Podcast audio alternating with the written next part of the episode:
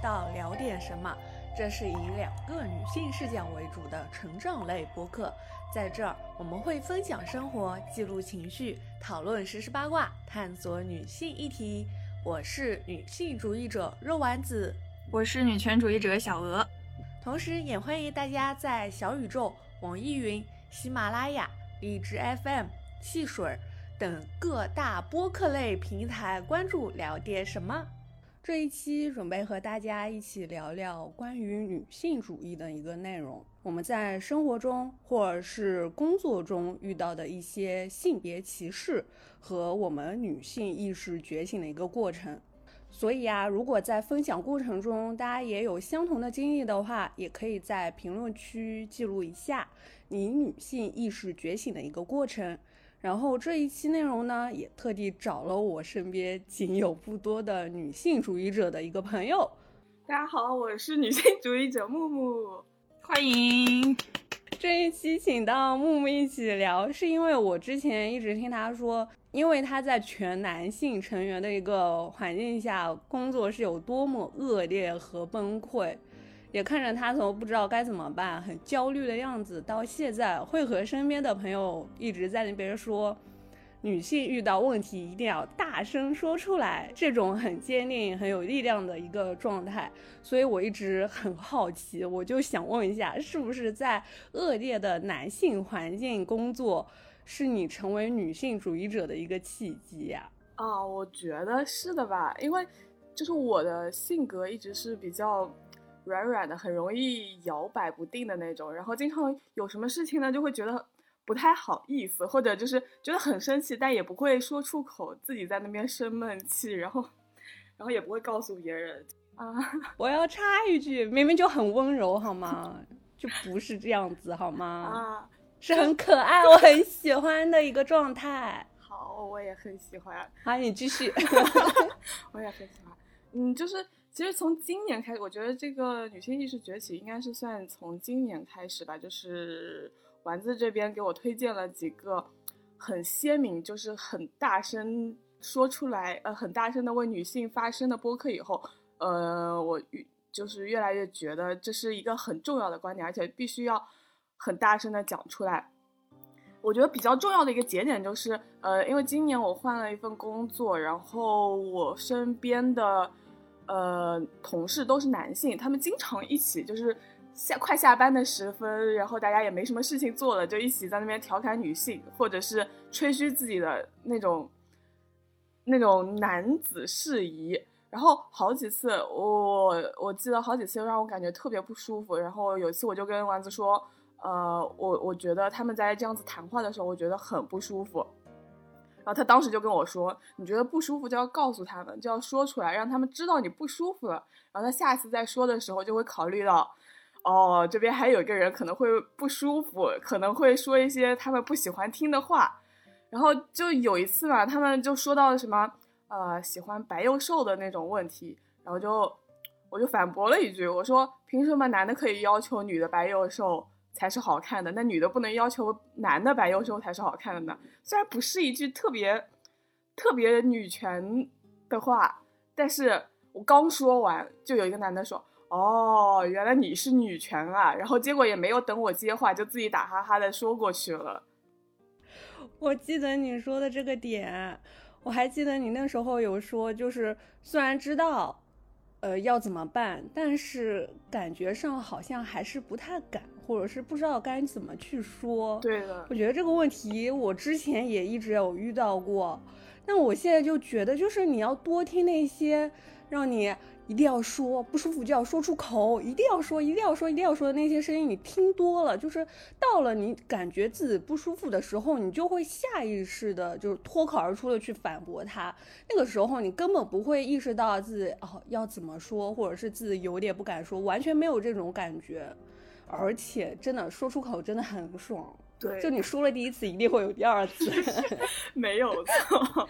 就是虽然我这么说完以后啊，他们之后呢，还是日常会公开谈论那些女性的身材啊，或者是外出活动的时候，他们就很自然的就会在当地，这可以说吗？在当地约之类，你后面可以逼掉。然后就是他们都是。有老婆有对象的那种，然后但是他们会很公开的在办公室里，不管不管当时是有多少人，有没有女生或者是怎样，他们都直接会在那边这样子说出来，就不会对我说那些比较轻佻的话了。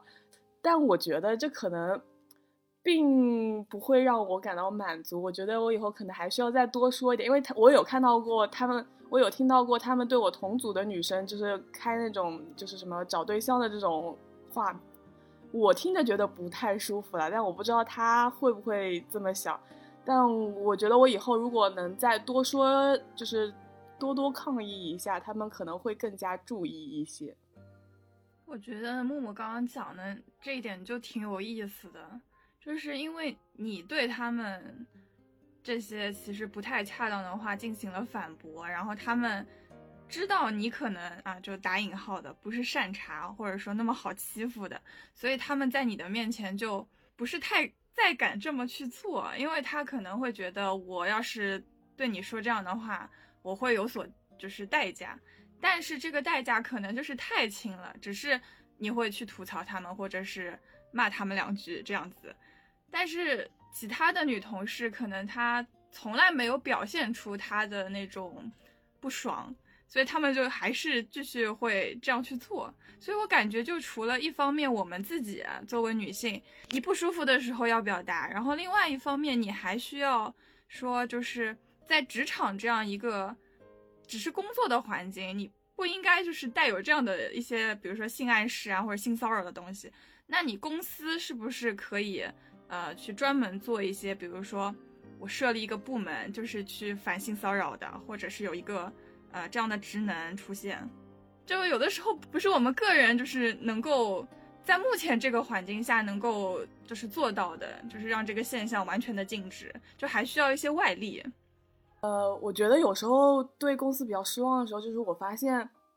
参与这种男性话题讨论的，会有一些就是 boss 级别的人也在那边很公开的领导，对领导在那边也很公开的讨论这种话，甚至甚至有一次我觉得特别过分，呃，他说，呃，他在那边高谈阔论现在什么内卷的问题，然后说现在呃每个人都要为自己什么的职位或者是爬上多大的多多高的位置，有多大的权利付出一定代价，你说一个。他他就举例说，你一个前台一个月拿一两一两万块钱是为什么呢？那他肯定是做了一些什么交易啊，他就是直接很直接的这么说的。我当时就觉得，这公司的领导都是这么想的话，那这这不是完蛋了吗？因为我觉得其实是大部分的男性都会有这种的想法，而且如果是身处领导岗位的话，他的视线更加会是以俯视的一个角度。看待这些问题，更加会得出这些结论。有可能我说的话比较片面，但我现在对于 男性领导就是这样子的一个感觉，而且他们就对于像你说的前台啊这种工作，就会带有一定的，也不是蔑视吧，就是有点，呃，小小的看不起、轻视、偏见，就类似这种。对的，我觉得他其实。因为他当时那个语气，我没有办法百分百还原。我给我很强烈的感受就是，他就是对女性在工作职场中，他那个工作能力不认可。他觉得，如果他获得了比较多，通过工作获得比较多的财富，肯定是用其他的手段获得的，而不是说自己的工作能力突出获得的。所以当时我真的很不舒服，可是我当时没有说出来了。就是一说到这一方面的话，就这种场景就会一直出现。在我的脑海里，我想为什么我当时没有说？我当时如果说的话，我会怎么说？我就一直在那边想。就很多时候，因为我们可能面对的是职场上的领导或者上级，他的权力是比你在直接上要大的。那我就是如果说当面反驳他的话，我就会心里面有这样的担忧，他会不会就是在工作上给我穿一些小鞋？呃，我想想，我最近就是另一个朋友。他最近在校招找工作嘛，然后他也会跟我每次面试完也会跟我在那边说一说什么，然后我几乎每一次都会问到的一个问题，跟你面试的是你的直直属领导吗？你的直属领导是男的女的？然后如果是听到是女的话，我就会松一口气，因为我觉得，呃，对于刚刚毕业的，就是刚刚走出校园的女生来说，如果你的直属领导是女生的话，可能会不能说百分百，但是我觉得会比男性领导对你的职业生涯会有更有帮助一些，就不会让你那么直接过早的接触到很赤裸裸的那种社会上的男性。那你们在就是职场的环境当中有没有遇到过，呃，前面说的比较严重的这种性骚扰，或者是言语上的、行为上的这种不恰当的行为？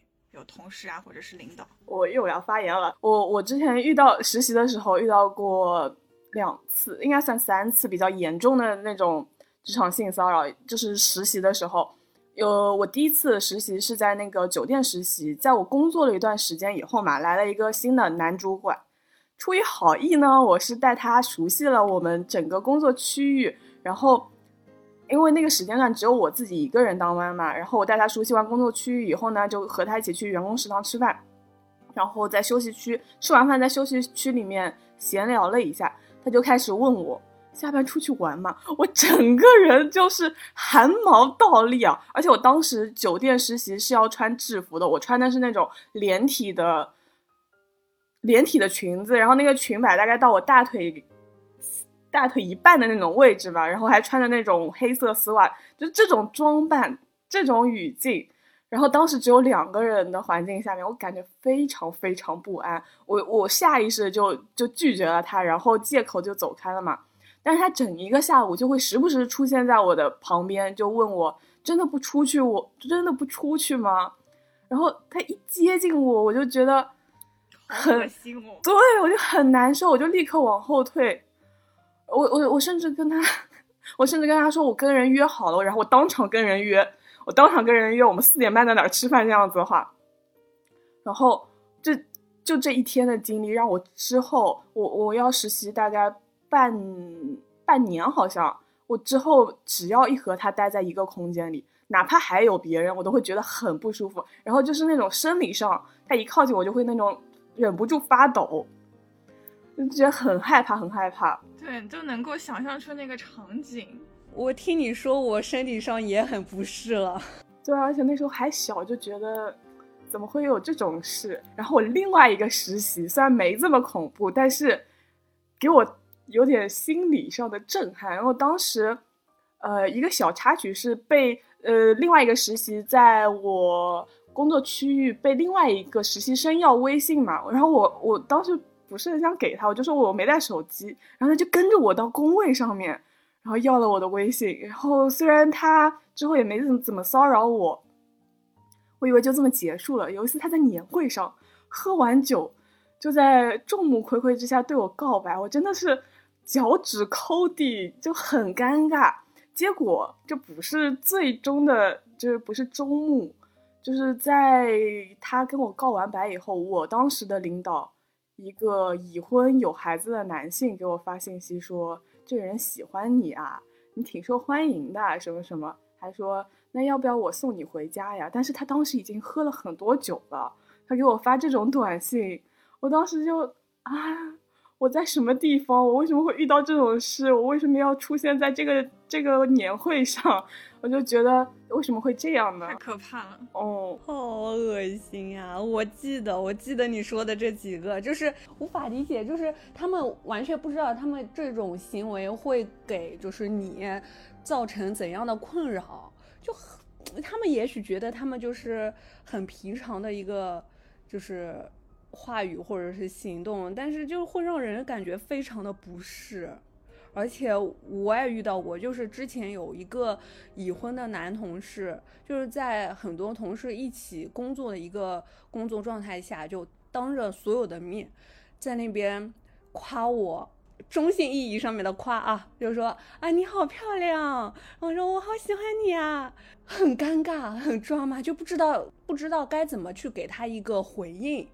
就会搞得好像做错事情的人是我一样的，而且因为那个时候还有工作上要和他沟通，所以每次会跟他去微信聊事情，聊完公事，他就开始骚扰我，就开始聊各种的私事。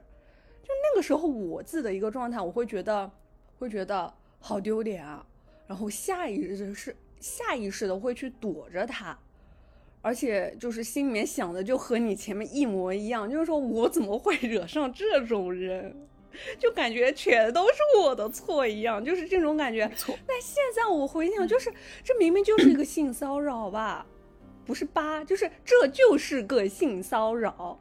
而且我当时就应该直接怼他，然后和领导说，我要求换对接的同事，就不应该就是一句话都不说，让他觉得他可以继续骚扰下去，或者让他觉得我完全没有不好的感受。女生从小到大接受的那种教育，或者是整个社会给我们的那种氛围，都是如果碰到这种事情。第一个反应就是会有一种自己对自己的这种愧疚感，或者是羞耻感，就觉得是我的错，然后想的就是要去维持当时一个场面上的呃体面吧，就是不能把这个场面搞僵，对吧？这个责任在我们的这边，对，这个东西就非常非常有问题，会在当下就是不知道给出什么反应之后。会有一个莫名其妙的一个自省的一个过程，就是会觉得，哎，我当时是不是应该就是回复他一个什么？不管是接受这个夸奖还是不接受，就这个话不能掉了，得接着。对对，我得帮他去接着这个话。对，就很多时候我们是有那种服务型人格的，就这个事儿一定要我们去兜底，要去服务。对对对，对的。反而如果你没有做好，那就是你开不起玩笑，你接受不了人家的夸奖，你不够上台面，对吧？对，这话太熟悉了，我的天呐。对对，我自己印象当中，就是。工作以后，职场中好像没有你们说的那么明显的就是被性骚扰的经历。但是我想到以前就是大学的时候，有一次一个事情是我真的觉得不太舒服的，就是那个时候是我好像大二还是大三，就第一届的那个学弟学妹他们暑假要军训嘛，当时我们就高一级的几个人就作为导生要去帮忙，然后那个时候呃还有一个研究生学院的一个学长是主要去负责的。然后那个时候你们还记得吗？就是有飞信这个这个通讯软件，现在已经老早不用了。当时这个学长他就发那个飞信给我，然后，然后我就觉得那个话是比较暧昧的，他就类似说什么啊带军训这个事情呀，我能依靠的只有你，哎，我只相信你，什么什么什么的。因为我跟这个人他其实就是因为这个事情才刚刚认识，就基本上没有就是当面讲过什么话了。就朋友都不能算，我觉得，就这个话就非常的没有那种边界感。对的，就是很轻浮啊。就虽然我不知道他的用意是什么，也许是只是想和你打好关系，或者是其他的，但是不管怎么样，这句话就会让听的女生觉得很没有界限感，觉得有一点冒犯。是，所以我就会质疑他是什么意思，对吧？然后我记得后面有一天，呃，还是下暴雨的，然后那个学校里面都路上都没有什么人，然后我还去冒着雨，然后给他送一个材料。他在，呃，我从那个宿舍楼到校门口的一栋就是办公楼嘛，然后那个办公室挺大的，就他一个人。我就现在还能记得，当时我去那个地方，心里就是有一些戒备，即使没有发生什么事情。但是我的心里，因为他对我讲了这个话，我就会戒备他，这个是很自然的一个事情。对，这个是我记得的一个。然后，如果是嗯不限定在熟人的话，是陌生人的那种性骚扰，我觉得 经历就更多了。我中学，然后大学，包括工作之后都遇到过。我就觉得，作为一个女性，活到现在这个岁数，就是。你要说从来没有被性骚扰，那个几率是多小？别说性骚扰了，我还遇到一个在影视剧里面常出现的一个场景：大白天录到一个录音癖的大叔，那也是性骚扰。我还记得那个好像还是我大学之前在某个追星现场。就当时给我幼小的心灵带下一个多大的震撼！就每一次遇到这种性骚扰，我真的是不敢告诉别人的。而且这是我第一次和别人说我遇到过这种性骚扰啊，或者遇到过露 VP 啊这种事情。而且我没想到的是，你们同样也遇到过不止一次。所以我是觉得，为什么女性主义者们一直在说女生必须发声啊？就是因为我觉得，在你不发声、装哑巴的同时，也会变成一个聋子，因为你听不到来自别人的一些声音。就只有在了解我们都有相同的这些遭遇、这些情况之后，就我们 才会像刚前面一样那么互相讨论，然后去了解这些事情。而且在讨论的过程中，我们才会就是慢慢清晰的知道这件事的错并不在我们，嗯，就我们才不应该是那个被迫躲在角落里面，然后瑟瑟发抖不敢发声。我就想到。大学有一次是我，嗯，要去学校，然后坐地铁嘛，然后地铁上就是人不怎么多，可能一个车厢也就十个人左右吧。然后当时我是靠在车门的那个一侧，然后我突然就注意到对面有一个目光，就好像一直盯着我，然后我就往那边看嘛，结果真的就是有一个男的，我我现在还能记得，就是这个事情可能已经过了。六七八年了，就时间很久了，但我现在还记得他的脸，真的很恐怖。他 眼睛就是根本不动，直勾勾的盯着你，然后他一直盯了很久。后来过了一会儿呢，我就从这个车厢跑到了另外一个车厢，后来就下车了。结果下车之后呢，我就发现这个人还在我的身后，就跟着我走。这个事情我当时是，呃。那个时候用的还是 QQ 空间嘛，我就发在那个说说上面了。后来我就记得有两个同学，一个男同学，一个女同学。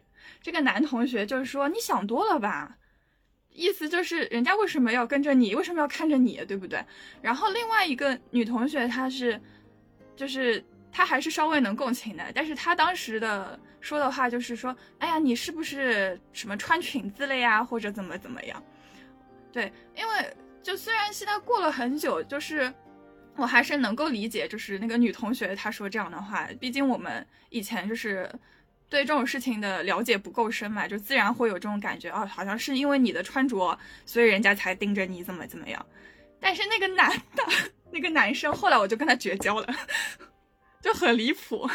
男的好像都会这样子说，因为我也遇到过你这样的情况。然后当时我就对跟当时我比较上头的一个男的。说了，因为是我下了地铁以后，有个男的就直接说你好漂亮，我能不能要你微信？这种话，我整个人就是一下子紧张起来，然后就我说呃那个我我谁谁谁来接我，然后呃不好意思，然后我就很快走了，结果他还是跟着我，大家跟着我走了一路，然后我就跟我当时上头的那个男的说说了一下，他说哦可能你太漂亮了吧什么什么，然后我当时就。当场下头，虽然我还是很害怕，边害怕边下头。男的就是没有办法理解我们，对他没有办法理解这种。我不是说出来为了让你就是夸我一句漂亮，我是真的在害怕。我好像虽然也遇到过你们说的这种情景，但是我我会直接瞪着他看，嗯，看谁瞪的谁时间长。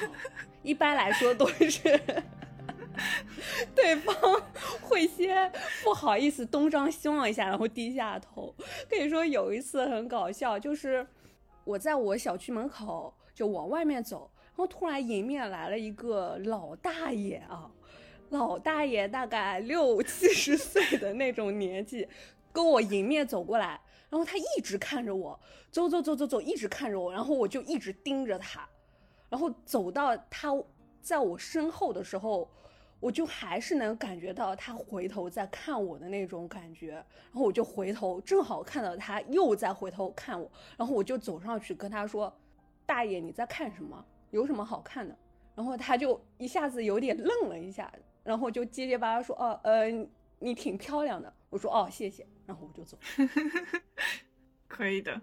我现在住的这幢大楼不是都有电梯嘛？然后我在电梯里面也遇到过，就是。那些男的在电梯里面不知道看什么，就会盯着你看，就很莫名其妙的一个习惯。我不知道他是有意还是无意的，但是你发现，就一个陌生人在一个密闭的环境里面盯着你看的时候，你就是心里面会不舒服。就这个时候，我就一直就是秉持着你看着我，我也看着你，看谁瞪谁，就是那种感觉。就每一次他都会被我瞪得有点不知所措，我就觉得这种方法非常好。就希望大家在受到这一种。陌生人没有礼貌的一个就是就冒犯你的一个行为的时候，就一定要就是反抗，就是以其人之道还治其人之身，好吗？就是他盯着你，你也盯着他，说话说的比他声音要响。可是如果对如果对方是一个成年男性，或者说是一个比较健全的男性，在。一个比较私人，或者是没有其他人的情况下面，只有你们两个人，就是一男一女，遇到这种情况，女生还是会很害怕的哎，还是有机会就赶紧跑，不要瞪他了。是啦，但是我觉得就是，就我会觉得那个情况之下。呃，就是是在我有安全感的一个情况下，如果是一个很陌生的、这个乌漆麻黑，然后很偏远，我自己都不熟悉的一个地方，我有可能就会赶紧溜了。但是就是大家保证自己的安全之下，我觉得该出声的要出声，该反抗的要反抗。嗯，我感觉就是很多男性他没有办法理解或者说共情我们这种恐惧，它到底来源是什么。就为什么我们走夜路的时候会提防说有没有人跟在我们后面？为什么打车的时候要让这个司机知道我们已经把车牌号告诉我的朋友啊、我的家人了？然后为什么我们拿快递或者外卖的时候取件人的姓名都是什么什么李强、王刚、什么张天霸这种 非常阳刚的名字？我是我的外卖是李大龙。我的是吴大奎，然后反正大家都这样，对的。然后有一次很搞笑，我在取快递的时候，我就看到我 我这个吴大奎旁边有个快递叫王大锤。我之前好像就是看那个门锁电影预告片的时候，突然反思到的一点，因为我一直以来写的还是某某小姐、某某女士，虽然也不是真名。但是我感觉就是，等一下录完了得赶紧把这个名字改掉。对的，就嗯，我今年开始独居的时候才对这方面特别敏感，因为我以前和我爸妈一起住的时候都不会注意这一些的。就一个人住之后，我的快递改成了大奎，外卖也改成了男的了。然后虽然我这边就电梯房需要门卡门禁才能乘电梯嘛。但是我还是会在我的大门上装一个酒店里面那种门栓，就是有那个铁链条的那种。嗯，就因为我忘记在哪儿看到的，就是说如果那个小偷来偷东西，他撬了你的门锁之后，发现哎，里面还有一还有一个就是第二道的一个安全措施。他还需要再开一遍的时候，他就不会再继续了。就因为好像是说，就是撬东西，呃呃，撬门偷东西的时候，他自己也会紧张，就是他也要保证，就是周围都没有人嘛。然后第二道门锁就是会破坏他就是原定的一个呃心里面的一个节奏，就影响心态。反正就是这一些啦。就一个人住之后，就会看很多这一些方面的东西。这个小技巧我觉得还挺有用的，大家可以学起来。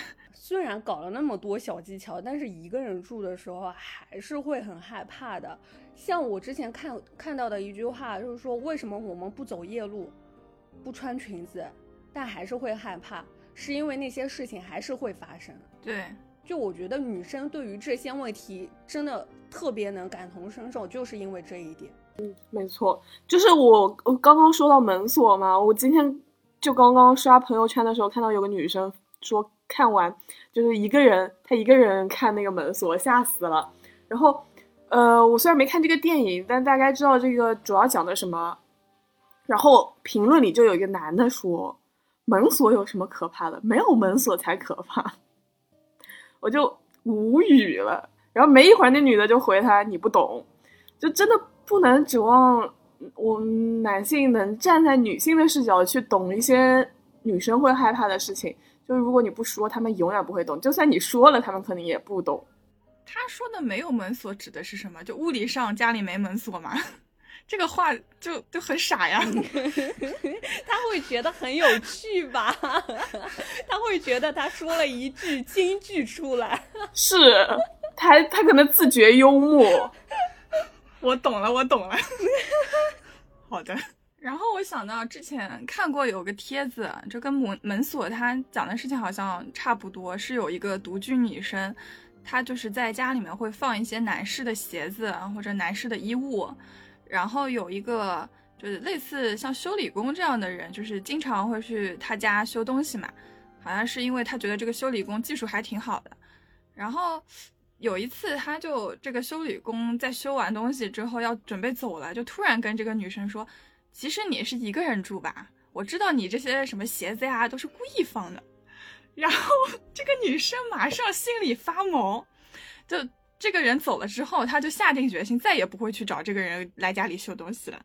然后我当时就记得那个呃微博评论里面很多男的就他就不明白，但是我相信就是女生她一定懂，她什么意思？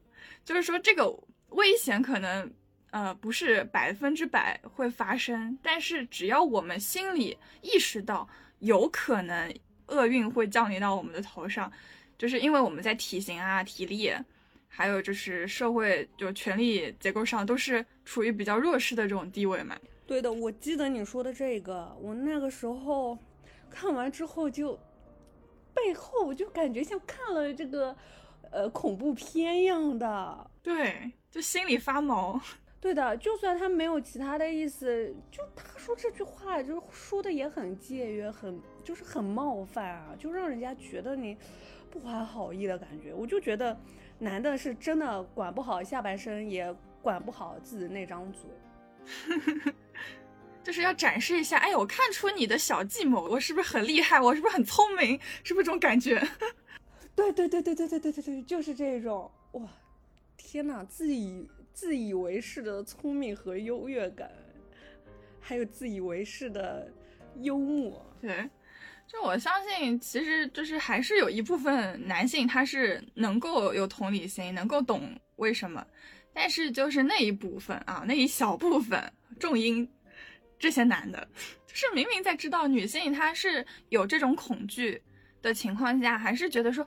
那我干嘛要迁就你？你害怕是你的事儿，对吧？你为什么要说出来？你说出来就是你有问题，你在搞性别对立。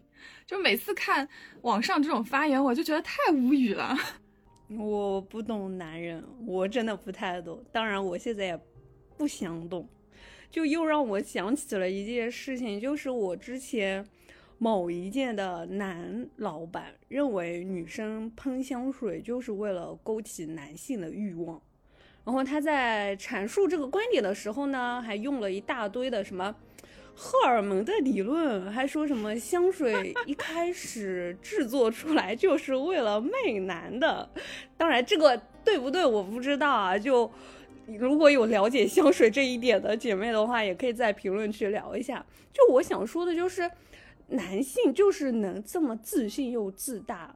就无论你说了什么，都不会动摇他心中的想法，这一点真的是值得我们好好学习一下的。就如果是我啊，我遇到别人质疑我的观点，就是不管我是不是错的，我心里面都会哎呀想一下，哎，是不是我自己说错了，或者是是不是哪儿不对，就是会。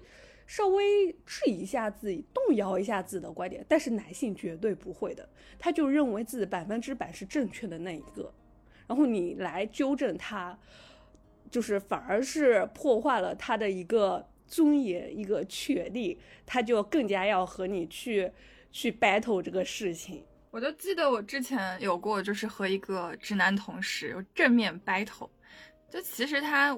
嗯，就实话实说，我觉得他这个人优点也是挺多的，但是就是某些性别问题上面的那种观点，真的是让我非常不舒服。就主要的表现就是爱说教，然后也意识不到他的言语或者行为有不恰当的地方。就比如说有一次他，呃，我是听到他和一个别的女同事聊天，然后就直接说，当面说人家你没有女人味。当时我心里就是在翻白眼了。对，但是就是因为那个女同事，女同事她自己没有表现出来说。啊，你这样说我很反感啊，什么什么，就是她有点认同人家的观点，所以我也不好说什么。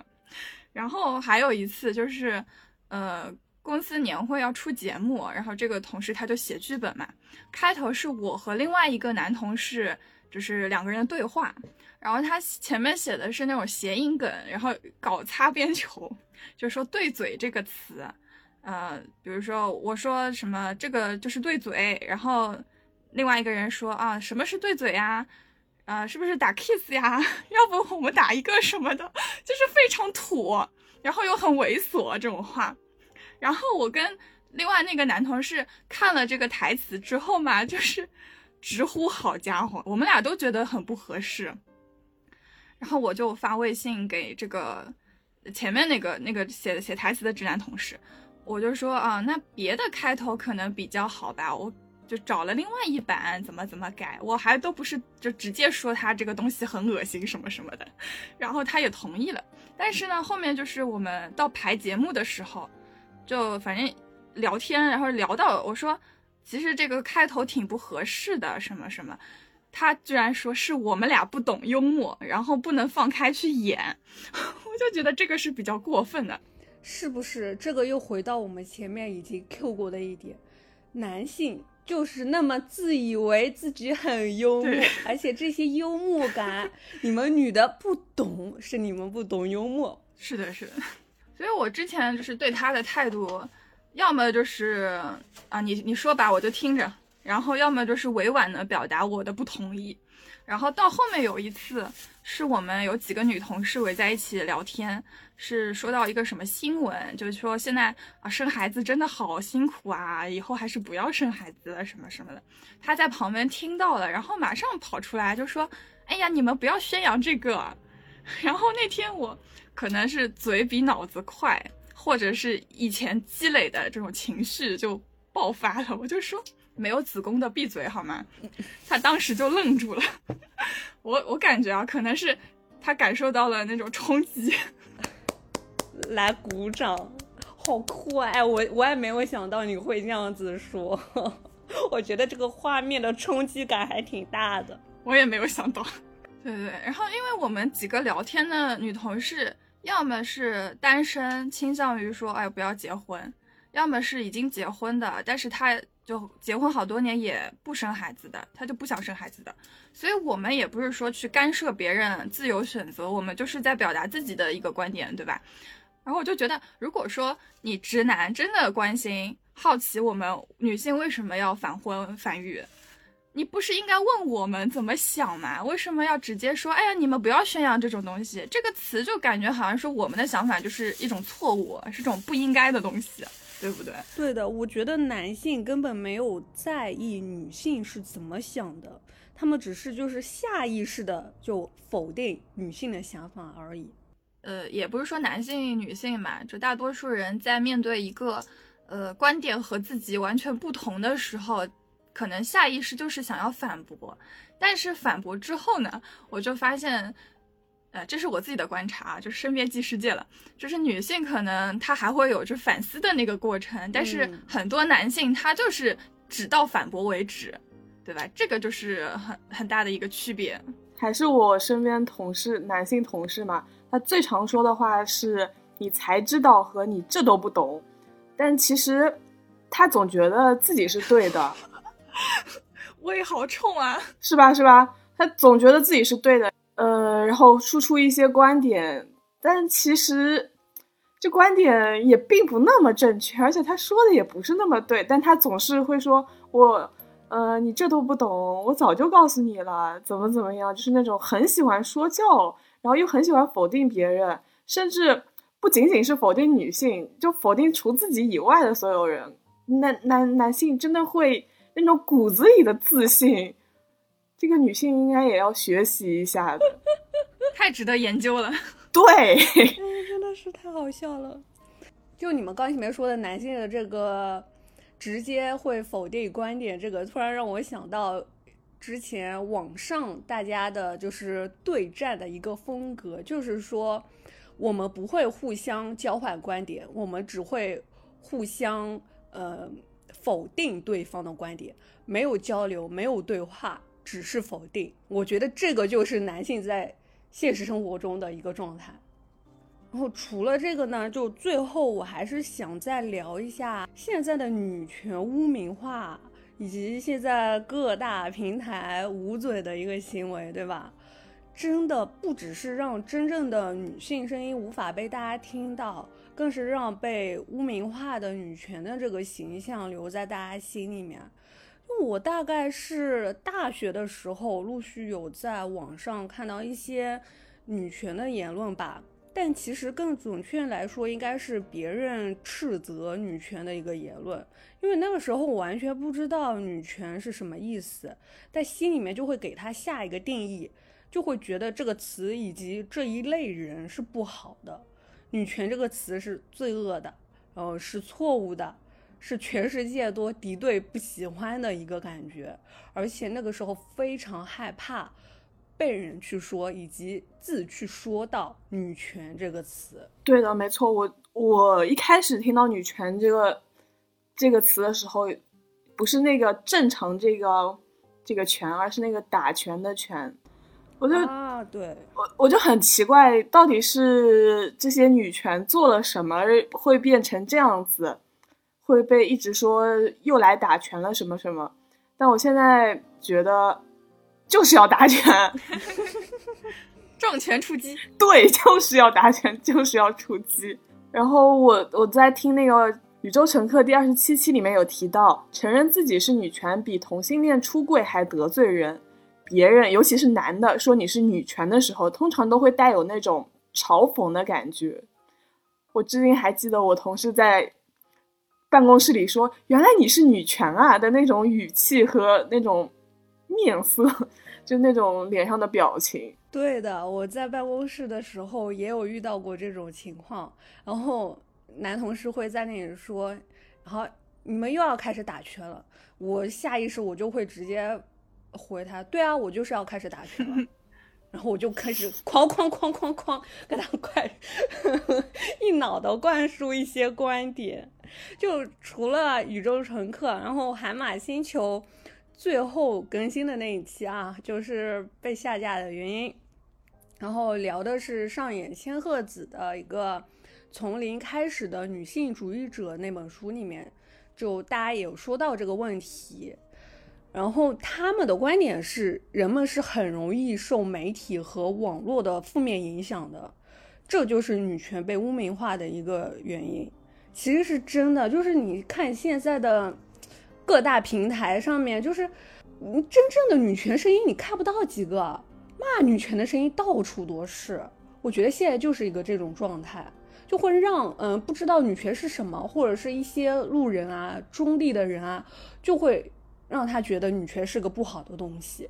而且在那本书里面也有说到一点啊，它里面的观点是说，因为有了女权主义者前辈的努力，我们才有今天，所以。他很想把他们囊括进来，而且这些字也给人印象很差，所以就更要努力改变这个印象，因为他觉得这很有趣。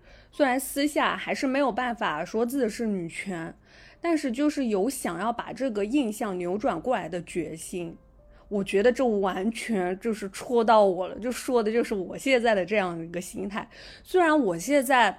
就是私下还是会说我是女性主义者，用不到女权这个词，但我真的很期待，并且相信有一天我一定会说，我就是个女权，怎么着了？嗯，对吧？是，我也希望我可以在办公室里对着一群男的这么说。我很想看到他们脸上那个是。就是 啊，就那种表情，就期待会有这么一天，在我离职之前。会的。说到海马星球，我记得他们出了一期叫《如何科学的消除恋爱》脑。然后很有意思的是，一个全是男性主播的播客，在海马的言论基础上，出了一期叫《如何科学的建立恋爱脑》，去嘲讽和反对海马这一期节目。他们还说，不知道这些言论是从哪里来的。我觉得他们这句话就很能说明，哪怕是自以为平权的男性，都带着一种既得利益者长此以往的优越感，忽视或者是无视了弱势的女性。我一开始觉得很愤怒，当看到他们出了这么一期节目，以及看了一下大纲的时候，我就取关了。然后第二天，我想想还是要。听一下他们的声音，看看到底是怎么回事，然后就点开听了十分钟。他们一上来就用诙谐调侃的语气去解读《海马星球》那期的节目。他们说，社会对女性是有一点点压迫了，然后针对海马的偶像剧会把人的脑子毁掉这一稍微有一些极端的观点，说道，但是。不能把这个压迫归结于偶像剧，那我就很想问，那社会对女性的压迫是什么呢？男性主播会承认，他们作为男性在社会上就是会受到很多天然的优势和一些资源的倾斜，而女性就是处于一个被压迫的，就是因为这一些。资源的倾斜而处于一个被压迫和一个相对于更弱势的地位吗？他们请来了一位有学识的女性来佐证自己。当说到偶像剧这一趴的时候，他们用这样子的观点来反驳《海马星球》。如果真的像《海马星球》说的那样，那偶像剧里面的女性角色应该就是男权社会的工具人，去帮助他们做一些事情。当这位有学识的女性说到这句话的时候，我不知道她有没有意识到，她在这期节目里就很自觉地扮演了一位男权社会的工具人，去帮助他们压抑女性意识崛起的那一点点苗头。前面讲的那个，呃，自以为平权的男性，他有一种优越感，我这个觉得讲的很对，因为我也观察到很多我身边的男性，就是。他自己自认为是一个很尊重女性的人，但是 我在他们身上看到的就完全不是这样，就他意识不到这一点。对对对，他他们就是不会觉得自己就不会承认，呃，有些女性确实是被处于一种压迫的。地位，而且他们也不会承认自己作为男性真的受到了社会带来的一些便利。嗯，那再说回这个女权的污名化，我就想到我之前和一个女同事聊天，这个女同事她本身也是就是会听什么海马星球啊这种播客的一个人，然后我就跟她说我是女权啊，当时她就居然有一点惊讶，她说啊你真的是女权？因为我我感觉我自己就是在同事面前已经是不加掩饰的在表达我就是对女性或者性别态度的这种观点了，所以我就感觉是不是我们真的对女权这个词的误会太深了？因为我个人的理解就是只要你支持平权，那你就是女权，对吧？但是也不要说那我们就用平权这个词去替代女权，甚至我觉得女性主义和女权主义相比。就是女性主义也有一种就是更温和的，然后退让的那种感觉，但是现实生活中就是会碰到一个问题，就是你和别人说你是女权的时候，就我们互相也不用交换观点，就也不用进行下一步的那种交流，就直接他就会觉得你是一个过于偏激或者是过于尖锐的一个一个一个人一个观点。就不会想和你进一步的去探讨这个事情。就我的状态是说，我们可以好好的去交流，但是他会觉得啊，碰到一个神经病，赶紧跑，就那种感觉。所以就是 那这种人就不用跟他交往了，就是正好帮我清理了朋友圈，对不对？对。但其实啊，这种情况下，嗯，在我身边女性朋友发生的会更多一点。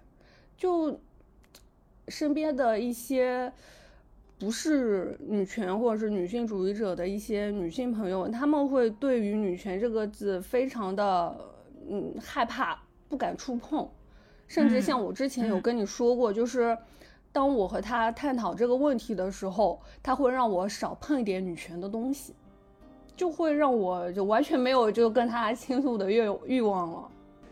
所以就导致我之后对于女权啊，或者是女性主义者这这个词的拿捏的上面来说，我就会更加少用女权这个词。但是我相信之后改变的，就一定会把女权挂在嘴上，好吗？就为什么要在乎别人的眼光呢？对吧？嗯，我我也理解丸子这种感觉。就虽然说我现在可以。呃，很正大光明的就跟身边的人说我是女权，但我也是有一个呃过程的。但我之前不太呃能够说我是一个女权的原因，是因为我觉得我不配，就我觉得我没有资格，因为我觉得我只是说呃在网上看到一些事情，然后我心里觉得它是对的，但是我并没有就做出什么。呃，真实的、实际的行动来支持他，所以我觉得好像没有资格。但是后来我就这种想法也有改变嘛，觉得说我只要，呃，支持这个东西，然后能从我自己做起，那我就可以说我是一个女权主义者。对，就是有这样的一个过程。确实，确实是这样子。我现在也有一点觉得我不配。好，那我们节目也将近尾声了。最后来一波安利吧，就是大家在接触女权主义的过程当中，呃，有没有自己比较喜欢的或者想要特别推荐的影视剧啊、书啊，或者是播客等等？嗯，我我想推荐一个，就是之前在海马星球年轻女性如何经济独立的嘉宾叫啊，他的英文名字就是到时候你拼出来放在简介里可以吗？他之前叫他之前叫狂浪大哥，现在的昵称叫阿里嘎，但是他的英文名字，呃，这个我不太会念，你到时候放在那个里面就行了。他经常会分享一些自己，对他经常会分享一些自己的观点，然后是一个很有趣、很可爱的女孩子。然后还有一个影呃影视剧，是一个韩国的小短剧，叫《就算敏感点也无妨》。这个是大概我在一八一七年的时候看过一个短剧，大概每集才十几分钟。我觉得之前在微博上你们应该也有看到过，就是有一期是讲女孩子，一个女孩子在课堂上，嗯，做演讲的时候，那个教授会出会说一些言语上的性骚扰的那种话题，但教授他自己不觉得，然后大家就一起反抗，最后的结局是。那个教授的办公室门口被贴了很多警、很多便利贴条子，就说就告诉他，他这个就是性骚扰，大家很多人都会感到不适。反正那个场景故事都是很简短、很小的，但是会告诉大家，在生活中遇到一些觉得不舒服，你察觉到不舒服，觉得这样子是不对的地方，就是应该要说出来。那我也有一部电影想推荐给大家，就是《妇女参政论者》。因为之前看《女性主义有什么用》那本书的时候，里面有写到这一段，就是女权先驱们争取妇女选举权的一个简单的一个历史描述吧。然后整篇电影就围绕着这个去讲述的。然后我看完之后，其实最大一个感受就是对。激进女权主义者有一个感官，我记得里面有一句台词是说：“我们打破窗户，我们烧东西，因为战争是男人唯一会去听的语言。”这一点就是一下子让我了解到，以及就是把一个历史变成了一个活生生的一个一个场景，确实产生了那种我不配叫女权这个的感受。就除了这个电影之外，还有一个女性主义的播客，嗯，我关注的还挺多的，有海马星球、宇宙乘客、开枪姐妹、几乎正常、内外之间。虽然它里面有几个并不是真正的女权或者是女性主义的一个内容，但是都是呃女性为主播去去分享自己的一个生活，我觉得都是给我带来很多力量的一个播客。而且，因为我是在疫情期间接触到小宇宙，然后开始听播客的嘛，然后今年才知道了海马星球啊，或者是宇宙乘客。我真的在这不夸张的说，我的女性意识就是被他们这两个播客主要引领出来的。就像木木一开始说的，就我和他说女性要发声，是因为我也有听宇宙乘客里面他们是这样子和我说的。因为他们一直让我去发声，一直告诉我发声有多么重要，就是因为你永远不知道你会影响多少人，而多少被影响的那些人又会影响其他人，我就觉得还是要发声，就是大家有什么一定要说出来。嗯，然后我还想推荐一个作家，就是林奕涵，嗯，可能很多人就是已经看过他的小说。就是房思琪的初恋乐园，具体的我也不说了，就是 确实特别惨痛的一本书吧。然后我还想就是推荐一下，大家可以去搜一搜他的采访，还有他在结婚仪式上的发言，我觉得，嗯，就是都是挺有启发的。嗯，哦，我再说说一句，就是《宇宙乘客》上面，我忘记是哪一期了，最后有说到一句话，就是。你不是一个人在孤军奋战，我觉得很适合说让更多的人能因为女权发声吧，因为你不是一个人在孤军奋战。对你说到这个，我又想到他们有一期是说，当你觉得你自己一个人走在那条路上的时候，你不要感觉害怕，因为你在走那条路的时候，你会发现那条路上会碰到更多跟你。一起走的伙伴，那才是你需要该遇到的真正的人生中的伙伴。就不要害怕，就勇敢走下去。你总归会碰到那一个就是和你一起前行的人。我真的是太喜欢他们了。是，我也很喜欢。我我经常在上班的时候听播客，然后但是因为他的播客内容，我需要很，我需要听进去，而不是只是听过。我会在安静的时候再听一遍。对的，我我觉得这些部分是值得反复去听的，就是因为你每一次听的时候，你会有不一样的感受，然后每一次听，你就感觉自己会又多一份力量，你会觉得自己真的不是孤军奋战，真的有很多人引领着你，或者是。有很多伙伴，今天也谢谢木木啦，拜拜拜拜。那这期的播客就差不多到这边结束啦。大家如果有什么想说的，或者是想发表的关于女性主义的一些话题的话，也可以在评论区和我们一起来交流一下，并且非常欢迎订阅我们的频道。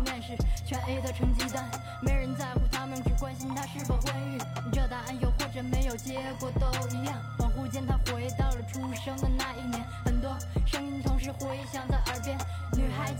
只要嫁得好就行。二十几岁有了家庭和孩，